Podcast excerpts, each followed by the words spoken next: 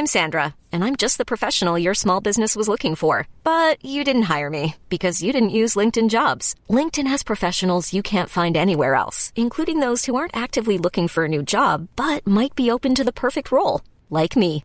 In a given month, over 70% of LinkedIn users don't visit other leading job sites. So if you're not looking on LinkedIn, you'll miss out on great candidates like Sandra. Start hiring professionals like a professional. Post your free job on linkedin.com/achieve today. Ever catch yourself eating the same flavorless dinner three days in a row? Dreaming of something better? Well, HelloFresh is your guilt-free dream come true, baby. It's me, Kiki Palmer. Let's wake up those taste buds with hot, juicy pecan-crusted chicken or garlic butter shrimp scampi. Mm. Hello Fresh. Stop dreaming of all the delicious possibilities and dig in at HelloFresh.com. Let's get this dinner party started.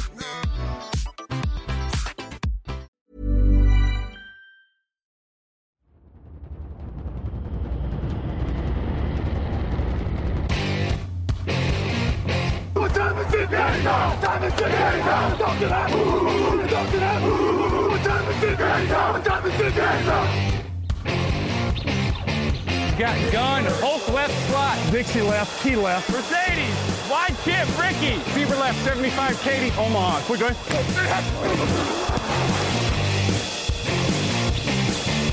Last play of the game. Who's going to win it? Luck rolling out to the right. Dumps it up to Donnie Avery. Goal line, goal line. Touchdown. Touchdown. Touchdown. Hello, hello, bonjour et bienvenue à tous dans l'épisode numéro 555 du podcast J'en Actu 555 avec Lucas Vola, bonjour. Salut Alain et salut tout le monde. Bon week-end de NFL Lucas Plutôt bon week-end de NFL. Ouais, il n'y avait pas beaucoup de matchs. Enfin, il y avait moins de matchs que d'habitude. Il y avait six équipes euh, en repos, mais euh, c'est toujours, euh, toujours sympa. On est dans le, de- le football de décembre, quand même dire les Américains. Exactement, c'était la dernière semaine où il y avait des équipes au repos, ils en avaient mis 6 d'un coup, donc clairement 3 matchs de moins. Après, on va réattaquer quand même là sur des week-ends intenses, parce qu'il y a des matchs les jeudis soirs, samedi, dimanche, lundi, pendant Ça deux y est, on y semaines. arrive. Ouais, donc là ça va être... Ça, va veut être dire playoff quand même. Hein. Ça veut dire playoff. Ça veut dire Noël. Noël perturbé par les matchs. hein. Là, ça va être très, ça va être épique hein, pour suivre, euh, pour suivre les matchs euh, pendant les, le week-end de Noël. Bon, en tout cas, on va parler euh, de ça plus tard. On y arrivera dans deux semaines, une semaine, deux semaines. Mais avant ça, on va parler de ce qui s'est passé en semaine 14. Et la semaine 14, elle a été rythmée par trois affiches plutôt sympa. Dans la première, les Lions plus impressionnants que jamais, les Cowboys qui se sont fait peur et Tua Tagovailoa qui a disparu. C'est le programme de notre débrief des affiches du jour, Lucas. Et on va commencer par les Lions et les Vikings, 34 à 23 pour les Lions, 5 victoires en 6 matchs pour Détroit. Leur seule défaite d'ailleurs sur les 6 c'est contre Buffalo, hein, donc il n'y a, pas de- a pas de honte. De manière très convaincante contre Minnesota, Détroit n'a jamais été mené dans ce match. Ils ont mené 21-7 dans le second quart, 28-13 dans le dernier. Ils n'ont pas paniqué en fin de match quand Minnesota s'est un peu rapproché. Ils ont même converti une troisième tentative sur une passe au tackle Penny Sewell pour faire tourner le chrono en fin de match. Donc tout allait bien pour eux. Lucas, on est face à une équipe des Lions qui a l'air en ce moment capable de battre tout le monde. Ouais, là j'ai l'impression que tu m'as décrit une, une équipe de playoff quand même. Hein. Une équipe Bah qui oui. maîtrise de bout en bout, qui panique pas particulièrement, qui a des bons joueurs, euh, qui, a, qui fait de belles actions. En effet, pour l'instant, les Lions, euh, ils sont sur une pente très ascendante. Tu l'as dit, 5 victoires en, en 6 matchs. Et franchement, euh, ils sont impressionnants. On, on le savait depuis le début de la saison. En tout cas, ils nous l'avaient montré en début de saison que l'attaque était, était très impressionnante. Ils avaient très bien commencé, puis ils avaient eu un petit coup de mou. Et puis là, ça a l'air de repartir très fort. Ils sont capables de battre des équipes comme Minnesota, qui est quand même l'une des fortes équipes de, cette euh, NFC, normalement. Donc euh, franchement, euh, pour les Lions, tous les voyants sont un peu au vert. Et si, et si ça finissait en playoff hein. Ils sont, euh, ils gagnent ce match en étant très réguliers en attaque. Jared Goff est à 27 sur 39, 330 yards, 3 touchdowns, aucune interception. Euh, Jared Goff, il y a eu quelques articles euh, ce week-end sur les médias américains qui disaient les Lions ne le considèrent pas comme un quarterback de transition parce que c'était un peu l'étiquette qu'il avait en arrivant. Hein. C'était bon, il est là, il y a eu l'échange avec Matt Stafford et puis bon, on va le tester un petit peu en attendant de drafter un mec, grosso modo. Est-ce qu'on se retrouve pas à se demander si c'est un franchise quarterback maintenant, Lucas? Oula. À minima, si tu le gardes en tout cas l'année prochaine, parce que la question bah, a plus l'air de se poser. C'est vrai, c'est vrai que c'est vrai qu'ils pourraient le garder. Vu comme ils sont partis, ils sont pas particulièrement euh, partis justement pour aller euh, être haut dans cette draft en termes de, de choix, de choix. En plus. ce qui va le- ce qui va leur changer de, de ces dernières années. Donc, euh, est-ce que en effet, est-ce qu'on continuerait pas comme ça en continuant de, de l'entourer? Parce que quand on voit les joueurs qu'il y a autour, pour le coup, il y a une, on le répète assez souvent, il y a une ligne offensive qui est, qui est plutôt très bonne. Il y a DJ Shark qui continue et qui commence vraiment à prendre du poids. Amo- Amon-Ra Saint Brown, on l'a dit, euh, on le répète, c'est un joueur euh, de gros calibre. Il y a Jamison Williams qui est arrivé, qui fait qu'une réception, mais c'est sa première réception de la ligue et c'est de, de sa carrière, pardon, et c'est 41 yards et c'est un touchdown. Il y a un jeu au sol qui est efficace, donc est-ce qu'on continuerait pas de l'entourer et de créer peut-être une, une, une version euh, une version 2022 voire 2023 des, des Rams qui avaient fait les qui avaient fait les, les- le, le Super Bowl avec Jared Goff? Parce qu'on se rappelle ce quarterback qui fait le Super Bowl quand même. Quand même, il a joué un Super Bowl. Il a encore deux ans de contrat. Euh, et, et franchement, moi, je suis impressionné au sens où, en fait, c'est un Jimmy Garoppolo. Tu vois, il est, il est monté en fait dans cette classe des Jimmy Garoppolo, même un peu plus plus, hein, je trouve, sur cette saison. Il est au-dessus de Jimmy Garoppolo. Et, et on a souvent eu, je sais pas pourquoi, tu vois, on l'avait devant les yeux, ou peut-être qu'il c'est en train de se révéler. On nous a souvent demandé ces dernières années qui était le nouveau Alex Smith. Alors, je rappelle quand même, parce qu'on fait la blague depuis tellement d'années qu'il y a peut-être des auditeurs maintenant qui savent même plus qui est Alex Smith. vrai. Alex Smith, quarterback. Et, c'est là où en fait tu vois les similarités. C'est pour ça que j'ai ressorti Alex Smith du placard, mais euh, drafté en première position, comme Jared Goff. Pas en réussite forcément en termes de niveau dans sa première équipe, qui était en Californie d'ailleurs aussi, euh, puisque Alex Smith était 49ers. Euh, qui va mieux une fois qu'il a un nouveau coach en l'occurrence, c'était Jim Harbaugh qui avait un peu relancé Alex Smith, qui perd sa place. Jared Goff perd sa place face à Stafford, Alex Smith c'était face à Kaepernick, change d'équipe. Euh, Alex Smith s'était retrouvé aux Chiefs où il se relance complètement, et là en fait Jared Goff, bah, lui va aux Lions et se relance complètement sans, sans Andy Reid, parce qu'en plus Alex Smith on pouvait dire il s'est relancé, il y avait Andy Reid, etc. Euh, et et j'ai l'impression qu'en fait euh, Jared Goff il est un peu en train de se construire cette carrière à la Alex Smith de, de mec régulier plus plus. Euh, non, tu, je- Oui. on est d'accord, il est au-dessus d'un Garoppolo par exemple. Ah oui, je pense qu'il est au-dessus d'un Garoppolo et pourtant je suis plutôt fan de Garoppolo. J'ai- Mm. Je l'ai souvent défendu, mais cette année en tout cas, euh, parce que c'est vrai qu'il faut le juger que sur cette année, parce que les années précédentes sont pas forcément euh, reluisantes pour lui, mais cette année en tout cas, il est au-dessus parce que Garoppolo, il a quand même fait, euh, un- quand il fait des très bons matchs, c'est des matchs où il fait pas d'erreur. Il Mm. permet à ses joueurs euh, ou à ses, ses coéquipiers, bien aidés par Shannon, à, de, de prendre des yards, des yards après, après la réception. Et puis il trouve, il fait des bonnes lectures. Jared Goff, il fait un peu plus que ça. Alors c'est pas Patrick Mahomes, c'est pas Justin Herbert, on en parlera peut-être tout à l'heure, mais mais c'est vrai qu'il fait un peu plus que ça. Il arrive à trouver des, des longs ballons, il arrive à être propre. Après, il est dans une situation très très bonne, comme l'était Mm. euh, Garoppolo, mais mais c'est vrai qu'il fait un peu mieux. Il fait un peu mieux. Mm. Alors après, est-ce que la comparaison avec Alex, Alex Smith est, est judicieuse? Certainement. Maintenant, Alex Smith, ça n'a pas non plus été euh, le, le, quarter- le franchise quarterback, ou du moins, c'était souvent, c'était souvent le- la limite entre euh, le franchise quarterback et le mauvais quarterback. C'était un peu celui Mhm. qui était entre les deux. Peut-être que Jared Goff sera ça euh, dans les années futures. ouais. Bah, typiquement, Smith, euh, je trouve qu'il y a d'ailleurs il y a un truc qui est symbolique dans sa carrière dont on parle peut-être même pas assez, c'est que il était tellement ce quarterback qui est assez bon pour être titulaire, euh, mais qui est pas transcendant, qu'il a fallu un Patrick Mahomes pour le remplacer, tu vois. Oui, oui, non, en mais fait, clairement. les Chiefs faut- le lâchent quand Mahomes arrive parce que il aurait pu être titulaire dans quasiment toutes les équipes. Enfin, pas, pas celles qui avaient des Brady ou des Rodgers, mais voilà, c'est c'est un très bon titulaire et, et qui symbolise un peu cette zone où les, les équipes ont peur de pas tomber. C'est-à-dire que tu peux avoir facilement moins bon qu'Alex Smith ou Jared Goff, mais c'est très dur de trouver beaucoup mieux. Mais en même temps, t'es- tu, tu, tu te dis quand même que tu peux trouver, enfin que, que t'aimerais que ton quarterback soit meilleur. C'est vrai que c'est C'est c'est ça. le- c'est la situation. Alors c'est pas la pire parce que on préfère être comme ça qu'avoir qu'à ne pas avoir de quarterback. Mais c'est vrai que c'est une situation difficile parce qu'on gagne assez de matchs pour pas être très haut dans la draft. Donc on Mm. passe souvent à côté des très bons quarterbacks, mais on n'en gagne pas assez pour être euh, être prétendant au titre. Donc c'est vrai que c'est espérons que les, les Lions soient pas comme ça, mais en tout cas c'est possible qu'ils continuent avec euh, avec Jared Goff. ouais. Bon, en tout cas, euh, c'est une très belle victoire pour Détroit qui a 6 victoires, 7 défaites maintenant et qui va être dans la course au playoff. Il faut, alors, s'il faut mettre un petit bémol, parce que tout n'est tout n'est pas euh, totalement euh, rose non plus, au sens où c'est quand même la cinquième équipe de suite qui met plus de 400 yards aux Vikings. En face, il y a une défense qui a des problèmes, Lucas. Oui, il y a une défense qui a des problèmes. Euh, Harrison Smith, le, safety en plus, euh, n'était pas là. Et on le sait, euh, le safety des, Vikings, et on le sait, il est extrêmement important. Et on l'a vu en son absence. Alors, c'est pas l'unique raison, mais parce que comme tu l'as dit, ça fait un moment qu'ils prennent beaucoup de yards. Mais on a vu beaucoup d'incompréhension. Notamment, je parlais du, touchdown de, Jamison Williams. C'est une vraie incompréhension, une erreur de communication, ou du moins une erreur d'un des, des safety ou du corner. On ne saura jamais trop, mais il est mm. complètement seul. Il y a DJ Shark qui marque des touchdowns. C'est vrai que, voilà, on voit cette équipe en défense qui euh, est un petit. Elle avait tenu la baraque en, début de saison. C'est vrai que là, tu l'as dit depuis quelques matchs, c'est un peu le, ce qui fait défaut. Habituellement, l'attaque arrive à, compenser suffisamment. Là, l'attaque a compensé, mais pas, pas suffisamment. Oui, et puis euh, on l'a dit il y, a, quelques matchs, là ils, volent zéro ballon. S'ils volent pas de ballon, ils sont coincés en fait ces Vikings en défense euh, ces, derniers temps. Donc euh, c'est aussi là-dessus que ça se joue parce que ils, gagnent aussi beaucoup de yards hein, mine de rien. Kurt Cousins, Kurt Cousins lance pour 425 yards, Justin Jefferson a 223 yards à la réception. Donc bon, il y a, y a, toujours Justin Jefferson, il y a des playmakers. Il n'y avait pas de Joe Sol sur ce match parce qu'ils doivent courir beaucoup derrière. Mais, euh, mais voilà, et, dans l'autre sens, bah, ils, ils perdent parce qu'ils perdent de ballons et, la défense des Lions, c'est deux équipes qui sont un peu miroirs en un certain sens. En fait, la défense des Lions, elle a fait les turnovers qu'il fallait.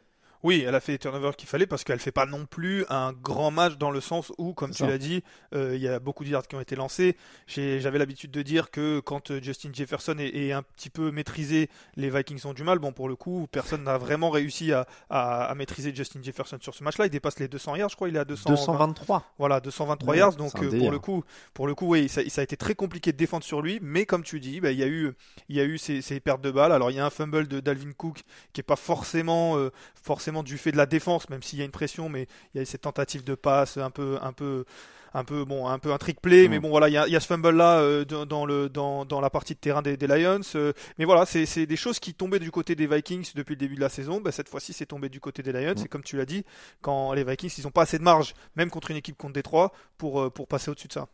Détroit, ils ont débuté par une victoire et six défaites. Inutile de te dire c'est pas une stat incroyable, hein, mais aucune équipe qui a démarré par une victoire et six défaites n'a jamais joué les playoffs. ça me paraît. Ça mais c'est pas, c'est pas, euh, c'est pas aberrant d'imaginer ça. Hein. Quand on voit euh, des équipes en NFC qui sont dans une dynamique plus, plus compliquée, mmh. vous en parlerez peut-être demain, mais notamment les Giants par exemple, ou mmh. euh, on voit Seattle aussi. Hein. Oui, Seattle pour le coup, Détroit est sur une bonne dynamique. On l'a assez répété, et c'est un peu ce qui est le plus important euh, quand arrivent quand arrive ces matchs-là. Donc c'est pas aberrant de penser que Détroit va être euh, l'équipe qui va euh, arracher les playoffs sur une septième place à la fin de la saison. Et vous en reparlerez dans la, dans la preview à venir, mais en plus au niveau du calendrier, c'est prenable. Hein. Jets, Panthers, Bears, Packers. Oui, sur la dynamique, sur la dynamique, c'est totalement prenable sur la dynamique, ils peuvent être largement positifs et, et, décrocher une place en playoff. En tout cas, c'est la belle histoire de cette semaine. C'est Lions complètement relancés. Derrière, toujours dans la NFC, on a failli avoir la surprise de l'année.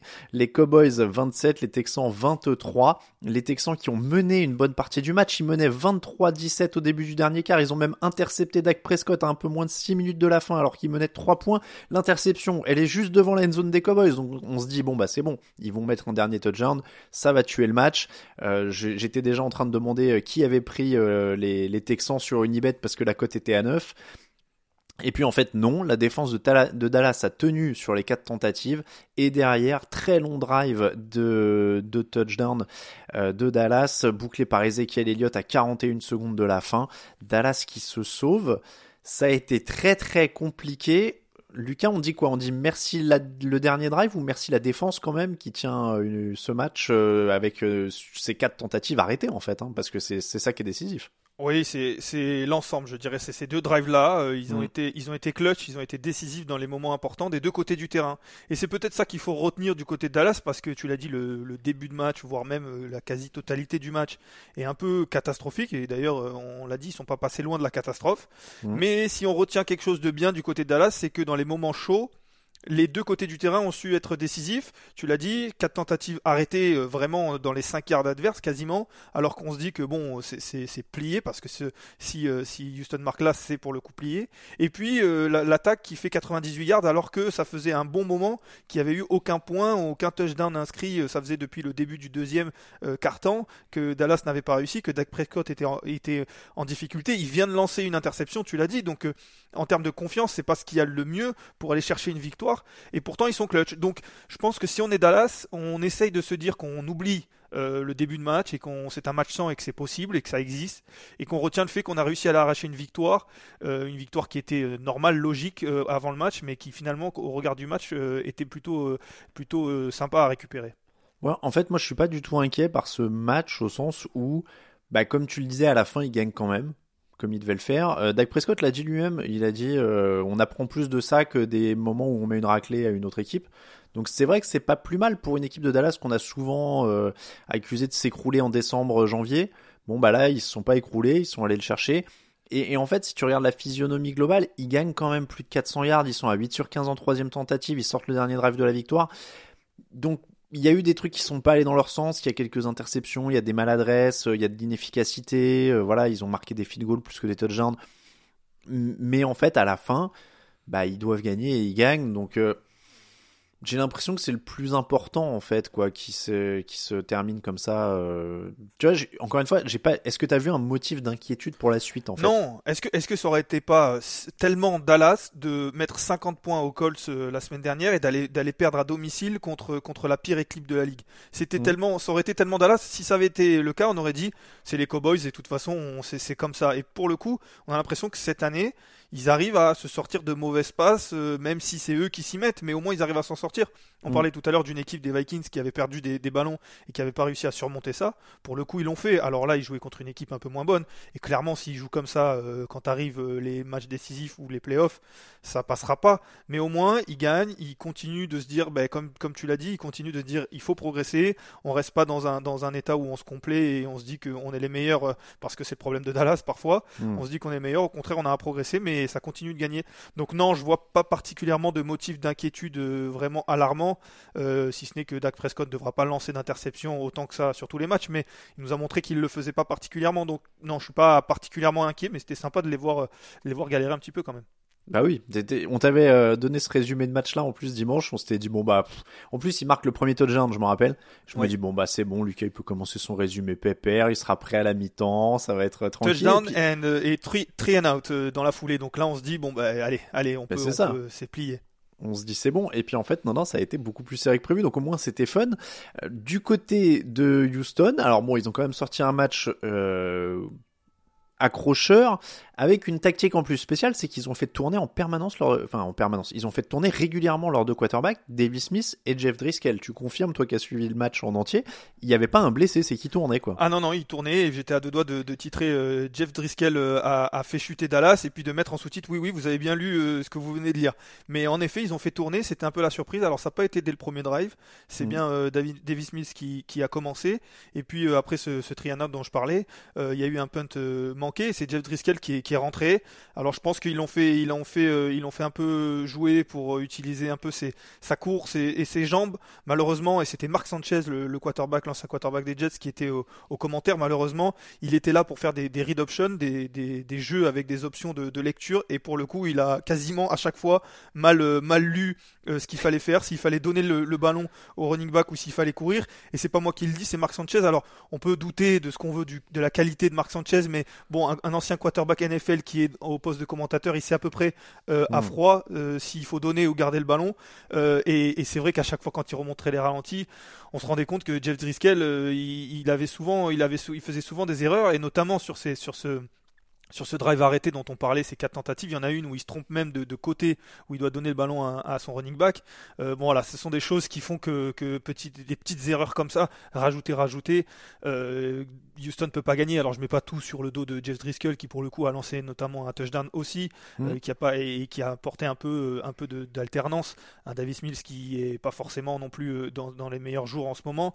Mais voilà, c'est des choses. Il manquait du talent. Il manque du talent à Houston. On le dit depuis le début de l'année. Après, est-ce que c'est pas le, meilleur match pour eux C'est de, de, faire un gros match et puis de perdre quand même pour euh, rester bas dans la draft. C'est ça je crois que tout le monde a eu ce qu'il voulait à la fin en fait. Ils je ont été valeureux et puis euh, après ça donne des trucs improbables hein, quand une équipe de fond de tableau comme ça fait un gros match. Chris Moore qui a 29 piges, qui est en train de signer sa meilleure saison NFL, qui sort 124 yards sur 10 réceptions. Amari Rogers, ancien remplaçant des, des, Packers, qui marque un touchdown, qui prend 4 réceptions pour 57 yards.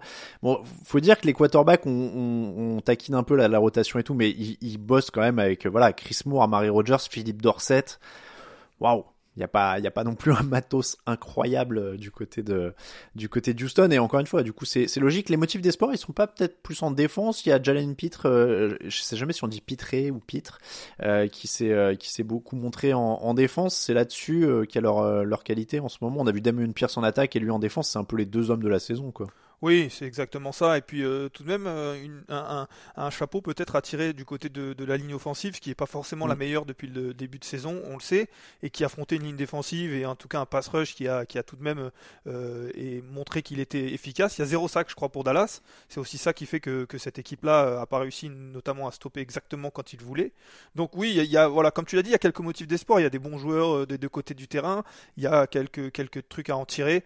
Après voilà, c'est un petit peu, c'est par parcimonie. euh, Donc euh, il va falloir compléter tout ça euh, via les drafts de manière urgente. Mm. Mm. On termine avec les Chargers contre les Dolphins. 23-17, victoire de Los Angeles. On a parfois douté des Chargers cette saison, et bah là ils répondent avec un grand match. Justin Herbert, 39 sur 51, 367 yards, un touchdown. Ils sont pas beaucoup embêtés à, courir, pardon. Quand il a toutes ses armes, Justin Herbert ressemble quand même beaucoup à un excellent, excellent, excellent quarterback, Lucas. Ah, clairement, clairement, il ressemble au quarterback qu'on imaginait en début de saison. J'ai envie de même de rajouter quand il est en forme physique et quand toutes ses armes sont Aussi. là, parce que Mm. en effet, c'est les, les deux choses dans, ce sont les deux choses dans la saison ou en tout cas dans ce milieu de saison qui nous faisaient douter. Il y avait un peu cette, cette douleur, je crois que c'était à l'épaule ou au coude, je me rappelle plus. Ils sont tous blessés aux mêmes Ou endroits. au de toute coach, je sais plus où il en Ou aux avait côtes, pris oui, oui, lui c'était ouais, les côtes, ouais. voilà. Ouais. Ça fait quelques semaines qu'on dit qu'il revient quasiment à 100%, qu'on le voit, et en effet, quand on rajoute euh, toutes ces cibles et toutes ces, tout le matériel qu'il a autour, on parle de, de Keenan Allen, on parle de Mac Williams qui fait un énorme match, on parle de tous les autres, même Austin Eckler, tu l'as dit, qui ne Mm. court pas particulièrement, mais quand il faut courir et quand il, il le fait, il le fait bien, et il apporte cette, cette, cette on va dire cette, cette di- différence, pas seulement euh, euh, avec la, la passe. Donc en effet, ça ressemble à une très bonne équipe, ça ressemble à l'équipe qu'on imaginait en début de saison. Et euh, on parlait de dynamique tout à l'heure, ils, sont, ils peuvent rentrer dans une très bonne dynamique et ça serait très bien pour eux en cette fin de saison. Et la bonne nouvelle, c'est aussi qu'ils ont bien tenu en défense parce que finalement, ils sont pas si loin que ça euh, devant au score. Euh, Miami revient à trois longueurs au milieu du troisième quart, ça peut être une bascule. Et puis les Chargers répondent avec un field goal. Surtout leur défense limite Miami à deux punts et un field goal.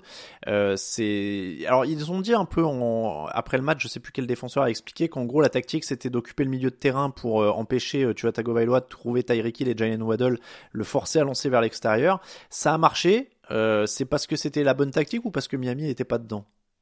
Ouais, ça, ça a fonctionné, ça a mis, ça a mis de la difficulté. On, on- pour ceux qui ont vu le match, on voit qu'il y a un des touchdowns, c'est Tyreek Hill qui récupère un fumble un petit peu par, par hasard et qui Mhm. ensuite euh, part sur un, un sprint où là on sait que personne peut le rattraper.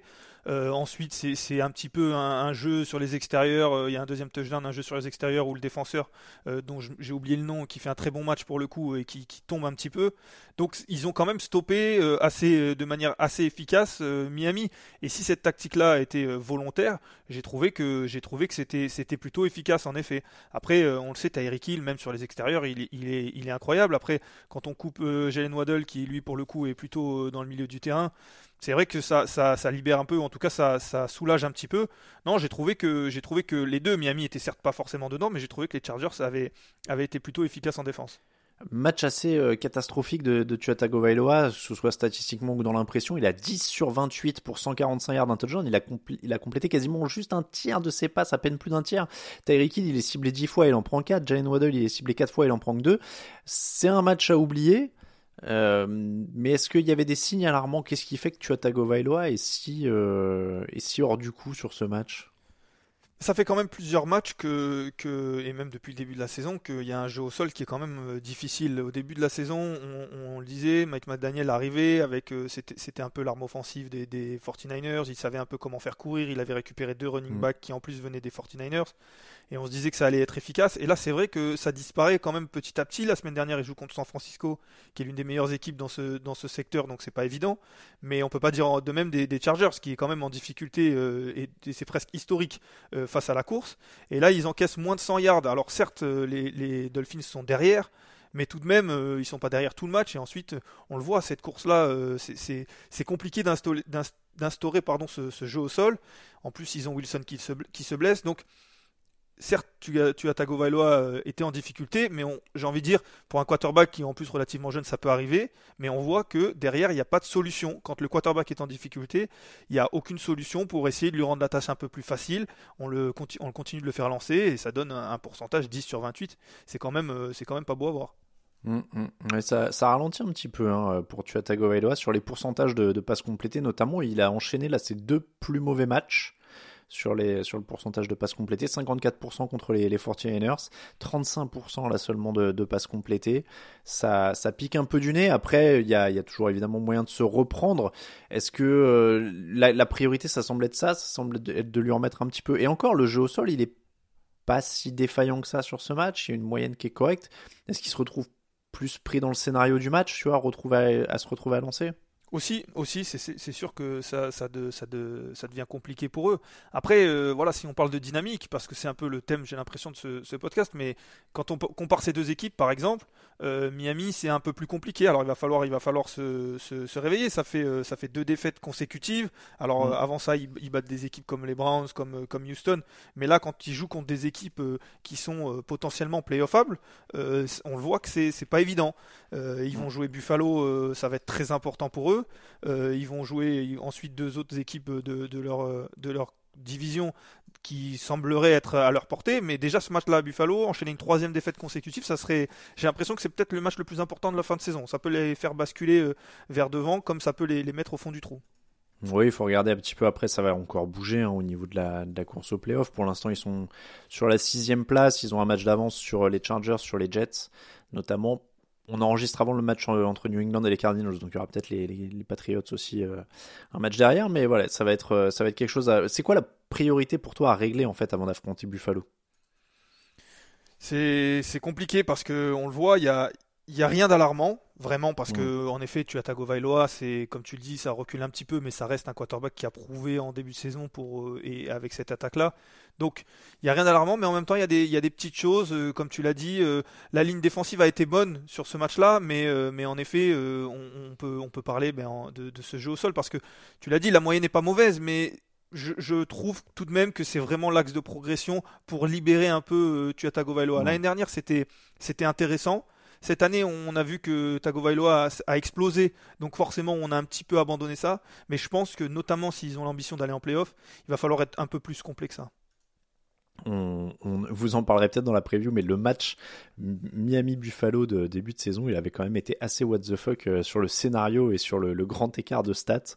Je, vous laisse ça pour jeudi, mais euh, si tu veux aller jeter un oeil de ce, de ce côté-là, euh, les, stats du premier match entre Buffalo et Miami cette année, gagnés par Miami, sont assez, sont assez étranges, on va, dire, entre, le, entre les stats et le résultat Je vais laisser le suspense aussi, mais j'ai l'iPad à côté, je viens de regarder, en effet, c'est j'ai hâte d'être à jeudi. Il s'est passé des trucs étranges en effet. Eh bien voilà pour le débrief des trois affiches. On se retrouve demain. Mais du coup c'est une All Lucas Week là je suis en train de réaliser. Euh, j'ai loupé une. Non, c'était pas la semaine dernière, c'était il y a deux semaines. J'ai loupé il y a deux semaines. Je me suis dit que, je, certainement j'allais manquer aux gens. Alors donc, du coup, j'essaye de me placer ah sur tous les podcasts. Là, tu fais un grand chelem parce que donc demain, on se retrouvera avec Raphaël Masmejean en plus euh, pour le débrief de tous les matchs restants. Il en reste 9 dans la semaine 14. Euh, Et puis, tu, on te retrouvera mercredi, jeudi matin, pardon, pour la preview. Et cette fois, ce sera avec Victor Roulier. Et tu seras à la présentation. C'est mon premier, c'est mon premier podcast off de l'année. Est-ce que j'ai le droit de commencer par Hello Hello? Ou c'est ou c'est copyright? Tu peux. Je commence par bonjour bonjour, c'est un hello hello mais moins cher. Tu, tu fais comme tu veux. Je j'ai pas de j'ai pas tu, voilà. Je, voilà, je sais même pas quoi dire, tu vois, tu m'as pris au dépourvu. Surprise, je, pense que je pense qu'on je déciderai ça euh, au moment du générique. Je ne sais pas quoi répondre à cette question, mais en tout cas, voilà, n'hésite pas ou imprime ta patte euh, comme tu le sens, comme tu le sens. Ah, bon, merci. ciao ciao en italien. Bah ouais, voilà, t'es plus près de l'Italie, voilà, tu peux trouver ton truc. Bon, merci euh, encore Lucas, en tout cas on se voit demain. Avec plaisir. C'est la fin de l'épisode 555. Je termine avec une petite dédicace euh, parce que Pernel m'a envoyé un mail pour me demander de passer un petit bonjour à Anthony de sa part et de la part de toute l'équipe TDA et elle m'a demandé si on avait 14 secondes pour saluer Anthony. Donc j'ai pas compté mais on doit presque y être. Euh, donc on salue Anthony de la part de Pernel euh, et on le remercie de nous écouter finalement. Apparemment il était au Hard Rock Café donc voilà. Merci beaucoup Anthony et, et on trouvait ça sympa. Je, trouvais ce petit mail sympa donc je me suis dit on va caler une petite dédicace dans le dans l'émission. Merci encore. Se retrouve donc demain pour nous suivre évidemment tdactu.com. Vous avez tous les liens pour le podcast et pour les réseaux sociaux. À très bientôt. Très bonne journée, euh, après-midi, soirée, quel que soit le moment où vous nous écoutez. Ciao ciao.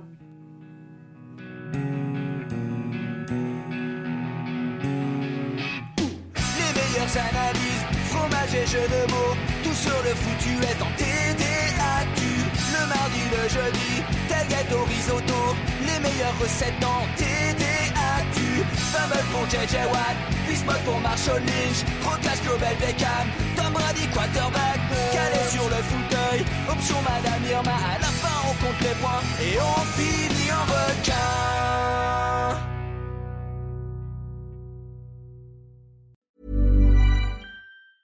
Ever catch yourself eating the same flavorless dinner three days in a row?